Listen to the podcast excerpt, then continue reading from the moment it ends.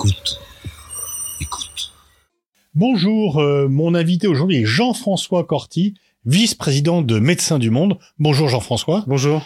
Alors il y a quelques jours, le secrétaire général des Nations Unies, Antonio Guterres, disait qu'on allait vers une catastrophe humanitaire à Gaza. C'est exagéré ou c'est la réalité? Je crois qu'on est tous euh, effarés par, par le drame euh, en cours à Gaza. Après, évidemment, euh, les, horreurs du 7 octobre euh, à, en Israël. Euh, Médecins du Monde, on a une vingtaine de personnes présentes à Gaza. Ce sont des salariés gazaouis qui sont formés à l'urgence, qui travaillent avec nous de nombreuses années, qui sont des gens de confiance euh, et qui nous donnent une vision de la réalité euh, très morbide. C'est-à-dire que euh, ils sont, au même titre que les Gazaouis, en train de chercher de la, de la nourriture, ils sont en train de chercher à boire. Ils font boire de l'eau saumâtre ou de l'eau de mer filtrée euh, à leurs gamins. Ils ont pour la plupart perdu beaucoup de membres de leur famille. Euh, ils ont perdu aussi euh, leur habitation pour la plupart. et certains soignants restent dans notamment un hôpital dans le nord de la bande de Gaza, puisqu'aujourd'hui on distingue le nord et le sud avec un siège dans le siège. On y reviendra la ville de Gaza qui est aujourd'hui complètement assiégée par l'armée israélienne, euh, sachant que dans le même temps, les bombardements continuent sur le sud de la bande. Donc la situation, elle est cataclysmique euh, d'un point de vue, on va dire, humanitaire, sanitaire, parce que en, fait, on a tout un corps social qui n'a pas pu s'échapper, comme on peut le voir dans d'autres contextes de siège. Je prends l'exemple d'Alep, je prends l'exemple de, de Mariupol il y a deux ans en, en, Ukraine, où les familles, la classe moyenne, la classe supérieure, ils ont le temps d'anticiper, de partir, et d'ailleurs beaucoup de, a eu beaucoup de déplacés, voire beaucoup de réfugiés en Europe, des millions qui sont arrivés, notamment euh, d'Ukraine. Là, dans le contexte de Gaza, on était déjà sur un siège on va dire un blocus pardon partiel. Euh, depuis 15 ans, euh, Gaza est, on va dire, une prison à ciel ouvert. Et, là, brutalement, plus aucun passage, plus aucune rentrée d'eau, de nourriture, de médicaments, de fuel. Et je rappelle que c'est environ 400 à 600 camions qui rentraient chaque jour par des points de passage côté israélien, mais aussi côté euh, égyptien, Rafah notamment. Et là, du jour au lendemain, tout s'arrête. Donc, ce qu'on voit aujourd'hui, après un mois de bombardement et de siège euh, total, c'est euh, des mortalités exponentielle. Oui, parce qu'effectivement, la, la, grande différence quand même est que d'autres bombardements, enfin, on sait que le droit de la guerre interdit normalement de bombarder les populations civiles, mais ailleurs, notamment ce que font les Russes en Ukraine, bah, les civiles peuvent fuir. Là, ce qui n'est pas le cas. La grande différence, c'est bombardement, mais aussi bombardement sous blocus. Oui, on a on a euh, des familles, euh, notamment beaucoup d'enfants, euh, des malades qui n'ont pas pu évacuer la bande de Gaza parce que le blocus total est arrivé brutalement. Donc il n'y a pas eu d'anticipation.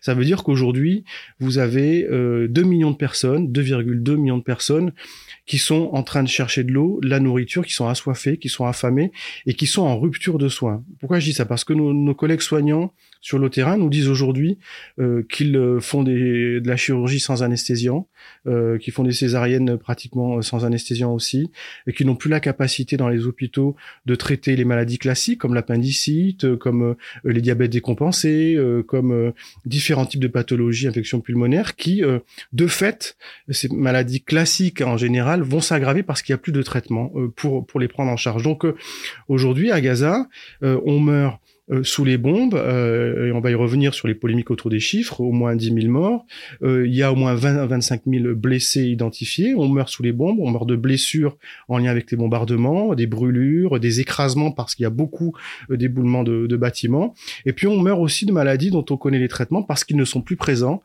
et on meurt de la douleur parce qu'il y a plus d'antalgiques. Et ce sont, avec ce blocus euh, total, euh, aujourd'hui des mortalités exponentielles. Pourquoi? Parce que avec cette rupture de soins, eh bien on le sait, les femmes enceintes, les femmes, les enfants, les personnes âgées, les malades, ils vont mourir euh, rapidement par incapacité de prise en charge sur des maladies classiques dans un contexte où ils boivent de l'eau saumâtre, où ils ne mangent plus à leur faim euh, et où les hôpitaux sont plus fonctionnels. Rapidement, c'est une trentaine d'hôpitaux environ à Gaza.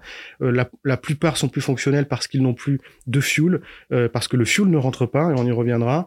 Euh, ils n'ont pratiquement plus de médicaments, ils ont un personnel qui est épuisé. Et puis surtout, c'est des lieux où il y a euh, des milliers de personnes, ces hôpitaux, parce qu'à la fois on a des malades, des blessés, les, leurs familles, et des dizaines, voire des centaines et des milliers de familles qui ont perdu leur logement et qui espèrent y trouver un sanctuaire euh, euh, de protection. Donc à Gaza, euh, le droit humanitaire international, il n'est ce droit qui est censé humaniser la guerre, euh, qui a été consolidé pendant le XXe siècle et généré à la fin du XIXe, il n'est pas respecté parce que les aidants, les soignants euh, meurent massivement. Et je rappelle, c'est au moins 70 personnes des Nations Unies qui sont mortes sous les bombes.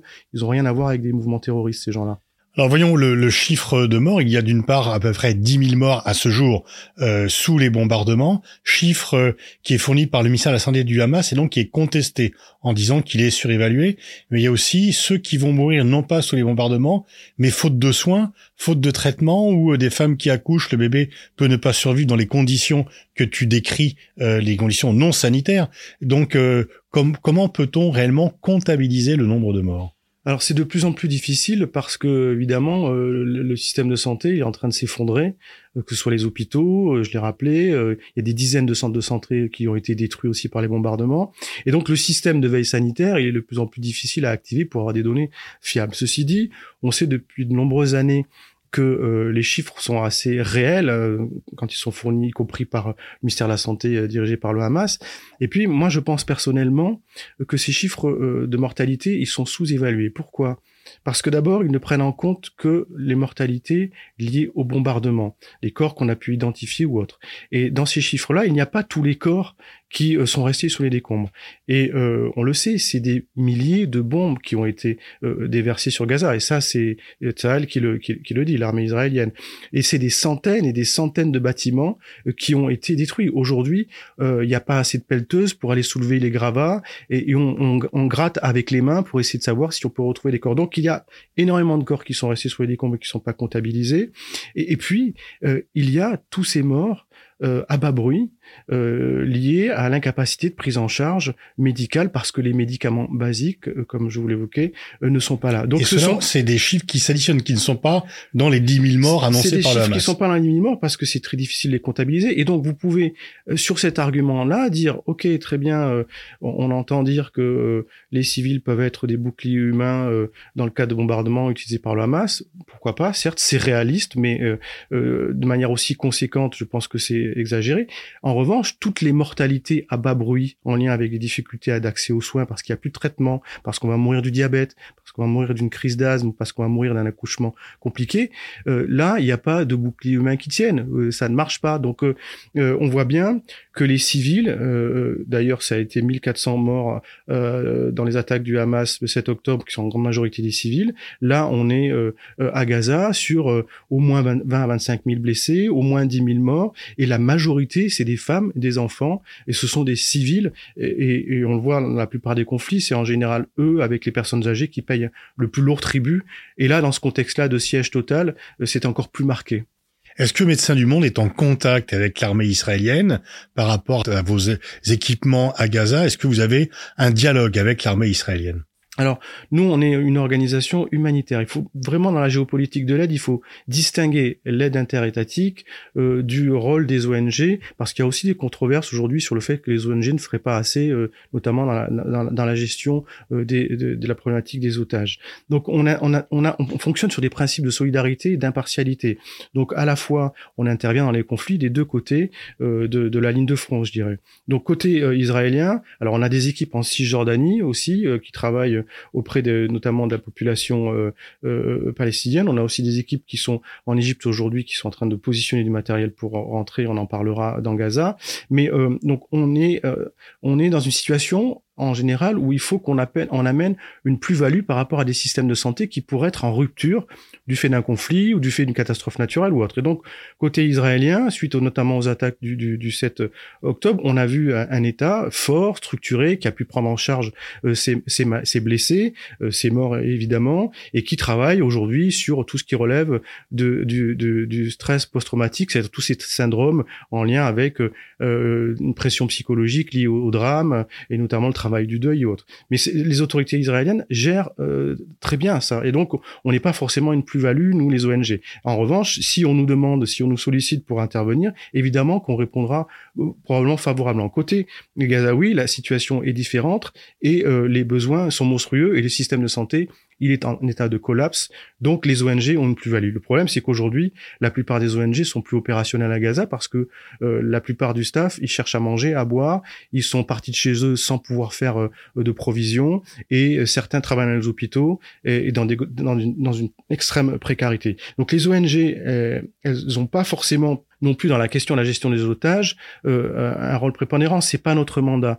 Euh, oui, parce que vous avez été accusé par certains commentateurs de vous occuper des Palestiniens, mais pas des otages israéliens. Voilà, il y a environ 240, 250 otages, mais ce qu'il faut savoir, c'est que les ONG euh, comme Médecins du Monde, Médecins sans frontières ou d'autres, nous n'avons pas euh, le, le, mandat pour pouvoir euh, interférer, discuter, négocier, pour pouvoir rendre visite à des prisonniers ou à, ou à des Ça, c'est la Croix-Rouge. C'est la Croix-Rouge, les CICR, qui sont mandatés dans le cadre de conventions de Genève, en lien avec les États. Ils ont la légitimité politique voire l'expertise, les ressources humaines pour gérer ça. Nous, on n'a pas cette, cette légitimité politique, on n'a pas l'expertise.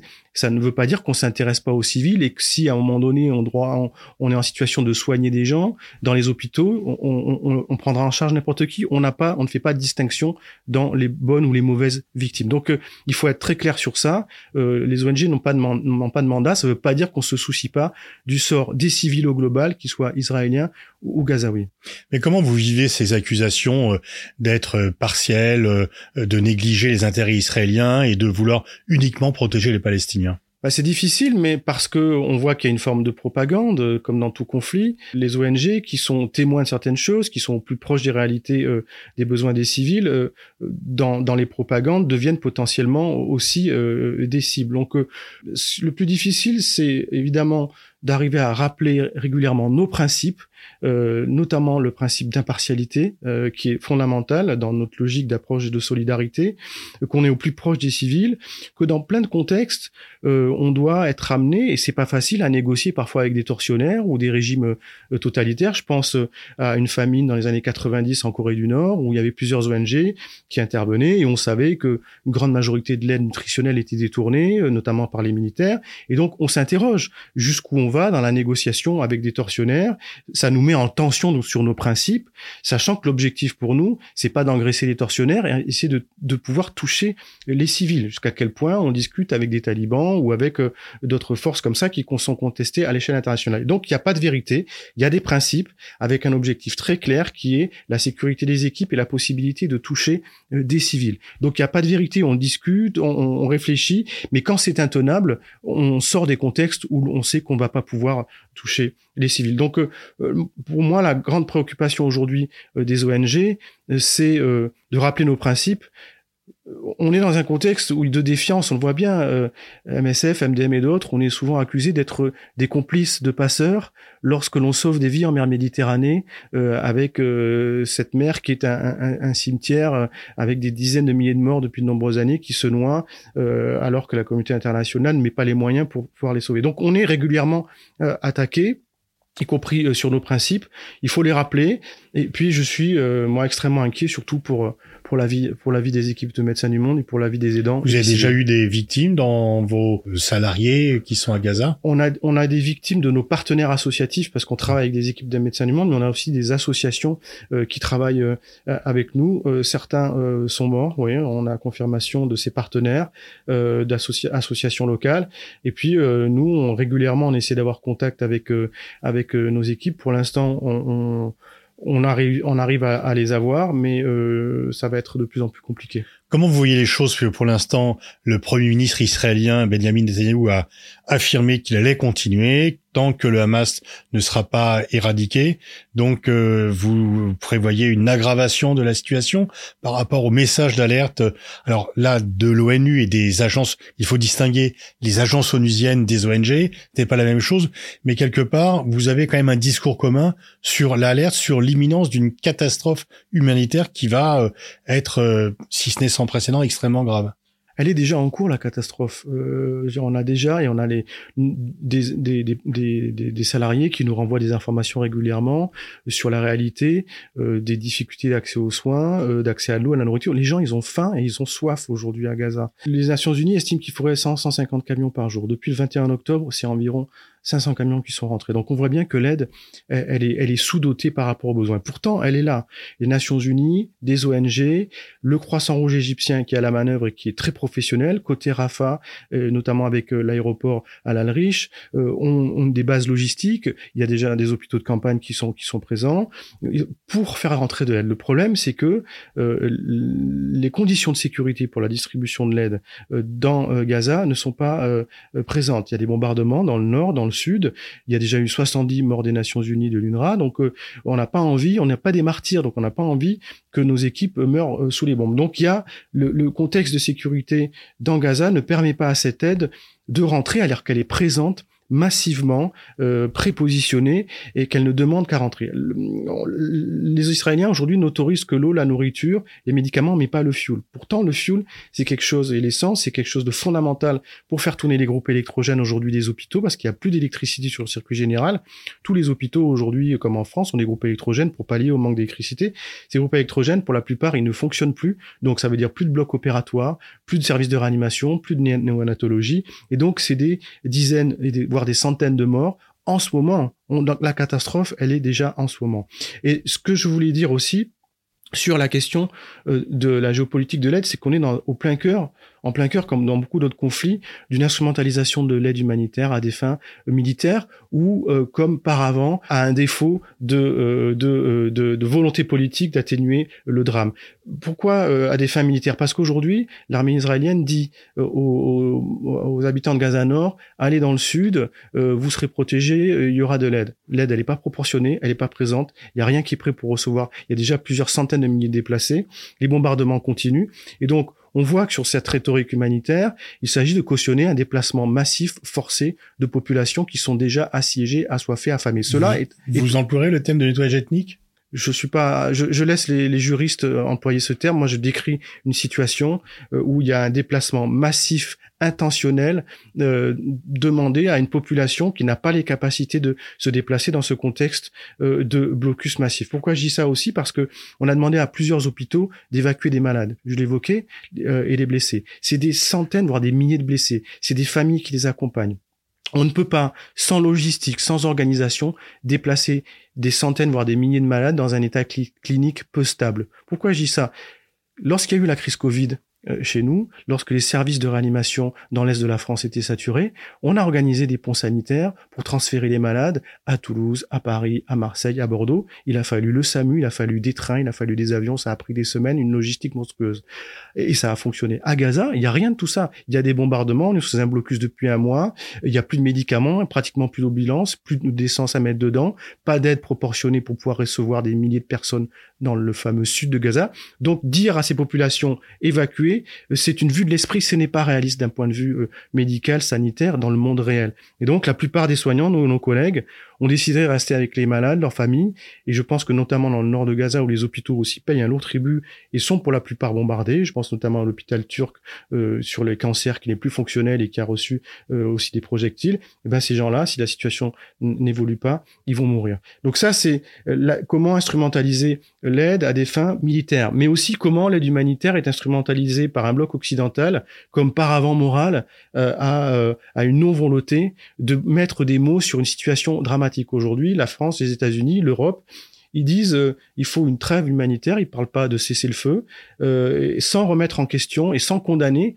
les motifs et les raisons qui engendrent ce drame humanitaire. Donc on voit bien combien, au travers d'une intention qui est de dire on va envoyer de l'aide, on va négocier cette aide qui, je le redis, rentre au compte-goutte et sous-proportionnée par rapport aux besoins. On va envoyer des avions, des bateaux, le tonnerre qui aujourd'hui n'a pas la capacité de recevoir même pas trois ou quatre malades dans des bonnes conditions. Et ça, c'est le capitaine du bateau qui le dit.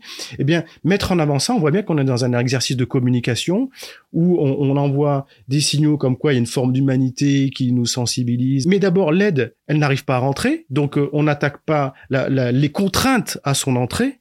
Euh, ce qui pose problème, et on ne dénonce pas comme on l'a fait de manière légitime euh, sur les attaques du Hamas 7 octobre et le drame que ça a occasionné, on ne dénonce pas les modalités et les raisons et les déterminants qui sont aujourd'hui à l'œuvre sur l'origine du drame humanitaire, que sont les bombardements massifs et le blocus total qui a soif et qui affame 2 millions de personnes. Donc on voit bien cet exercice de communication, cette rhétorique de l'humanitaire qui est réappropriée euh, par les États euh, et qui masque une forme, une, non-volonté de mettre des mots sur une situation qui est par ailleurs dramatique et qu'ils assument de soutenir. L'aide humanitaire serait un peu le masque à la non-condamnation politique. Ben on le voit, c'est une, une, manière, encore une fois, de, de communiquer à, à, son opinion publique une forme de de dire qu'on fait quelque chose de sensibilité sans faire quelque chose, de, de, de, de, sensibilité pour se dédouaner pour se oui pour masquer la il me semble et c'est assez clair euh, la non volonté euh, de mettre des mots sur une situation qui est inadmissible et qui mériterait d'être condamnée. Et ce sont notamment les bombardements indiscriminés euh, qui tuent des civils. D'ailleurs otages israéliens civils gazaouis aidant aussi des Nations Unies de manière indiscriminé. Donc, euh, euh, je trouve que c'est assez insupportable. Il y a un côté abject aussi à voir cette aide humanitaire massivement euh, positionnée côté Rafah en Égypte elle ne peut pas rentrer euh, de manière proportionnée. On est à quelques kilomètres, hein. c'est pas des centaines de kilomètres, c'est pas trois heures d'avion, c'est euh, quelques minutes euh, en, camion pour la faire accéder. Cette aide qui n'a pas n'est pas censée pouvoir arriver dans le nord de la bande de Gaza, mais pourquoi De quel droit Les autorités israéliennes peuvent décider ça? L'Égypte pourrait ouvrir, c'est sans feu vert israélien. L'Égypte est aussi responsable de, de non-accès à l'aide. Alors, c'est plutôt le contexte sécuritaire qui fait que, euh, du fait des bombardements, on n'a pas envie d'envoyer des équipes et euh, de, de, de l'aide qui ne pourrait pas être distribuée dans de bonnes conditions. Il faut des répits pour cela. Il faut donc un cessez-le-feu, et c'est ce que demandent les associations, les Nations Unies, un cessez-le-feu pour que l'aide puisse se développer à l'échelle de Gaza. Mais vous posez une bonne question. On a vu euh, ces derniers jours la possibilité pour des, pour des binationaux, des expatriés, de sortir vers l'Égypte. Euh, donc je pense qu'il faut intégrer dans le champ des possibles, euh, si on est sur la volonté de sauver des vies à Gaza, le fait que si des Gazaouis veulent aussi sortir de l'enfer de Gaza, ils doivent pouvoir passer euh, par des points et, aller, euh, je dirais, à l'extérieur. C'est pas possible sur euh, Israël aujourd'hui, on peut comprendre pourquoi, mais ça pourrait être envisageable du côté égyptien. On imagine qu'aujourd'hui, l'Égypte n'a pas envie de voir arriver des centaines de, milliers, millions, ouais. voilà, qui qui resteraient ad vitam aeternam comme au Liban ou, ou en Jordanie. Par rapport aux informations que vous avez de vos équipes sur place, Qu'est-ce qu'il faut reconstruire? Est-ce qu'il y a encore des écoles, encore des hôpitaux?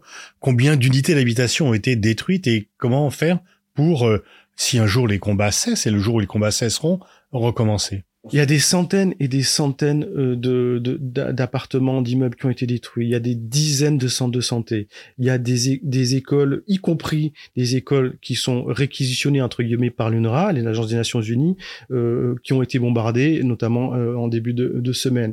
Donc aujourd'hui, c'est très difficile de pouvoir faire une estimation des destructions, mais on est dans la configuration euh, d'une stratégie militaire qu'on a vu à Grozny, qu'on a vu à Raqqa, qu'on a vu à Alep, c'est-à-dire une destruction massive, je dirais quasiment indiscriminée, et en tout cas sur le nord de Gaza, c'est ce qui est en train de se passer aujourd'hui avec un encerclement total. Donc on peut imaginer que si ça continue comme ça, c'est une ville rasée, quoi. Ça, ça sera tout est, tout est détruit. Il n'y aura pas un, un, une maison, un immeuble euh, qui sera euh, qui sera euh, qui sera qui sera debout. Donc on, on, peut tout imaginer en, en termes de d'impact global. Mais moi aujourd'hui, ma préoccupation, c'est l'urgence de sauver des vies. Et euh, c'est pas de savoir, euh, bien sûr qu'il faut se mettre en perspective euh, de, l'origine du conflit, de la résolution du conflit et vers où on va aller. Aujourd'hui, on a quand même l'impression que la stratégie militaire qui est proposée par Israël, elle, n'ouvre pas trop de perspectives politiques. On est dans une forme de, vengeance du fait du, 7 octobre. Voilà, c'est leur choix. Euh, en tant qu'humanitaire, j'ai pas forcément à, à me projeter là-dedans. J'ai simplement à dire pour les civils aujourd'hui, pour l'espérance de vie des civils à Gaza, l'espérance de vie des, otages, euh, des aidants des Nations Unies et des ONG, la situation est très compliquée. Le président Macron a annoncé une grande conférence sein humanitaire qui aura lieu le 9 novembre.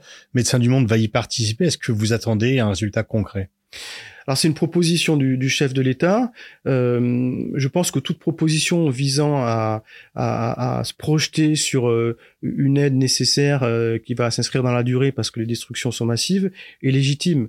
Euh, mais euh, ce que je dis, c'est qu'aujourd'hui, euh, ce, ce n'est pas une conférence comme ça qui va sauver des vies et qui répond à l'urgence de la situation. Parce que l'urgence de la situation, c'est quoi? C'est d'arriver à faire en sorte que l'aide qui est déjà massivement présente, et l'enjeu, c'est pas de mobiliser de l'aide, c'est simplement de la faire rentrer de manière proportionnée, alors qu'elle est déjà prépositionnée en Égypte de manière massive. Et d'ailleurs, ça pose un certain problème logistique de flux pour les pour le pour les Égyptiens. On voit euh, comme dans les catastrophes naturelles, de l'aide arrivée du monde entier, ça peut poser euh, des problèmes de gestion.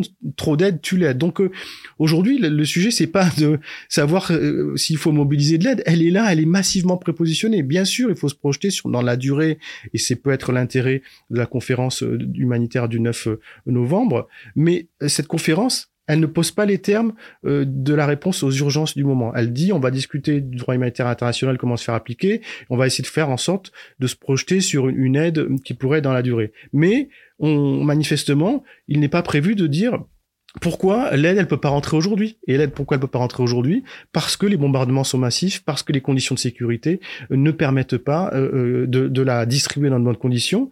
Et cette conférence, elle ne va pas pointer du doigt pourquoi cette aide est nécessaire aujourd'hui dans un contexte de catastrophe humanitaire.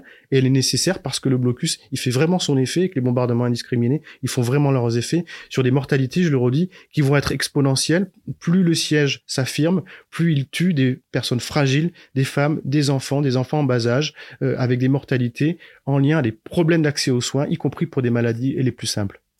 Merci Jean-François Corti, euh, tableau pour le moins pessimiste, mais malheureusement lucide. Merci beaucoup. Merci.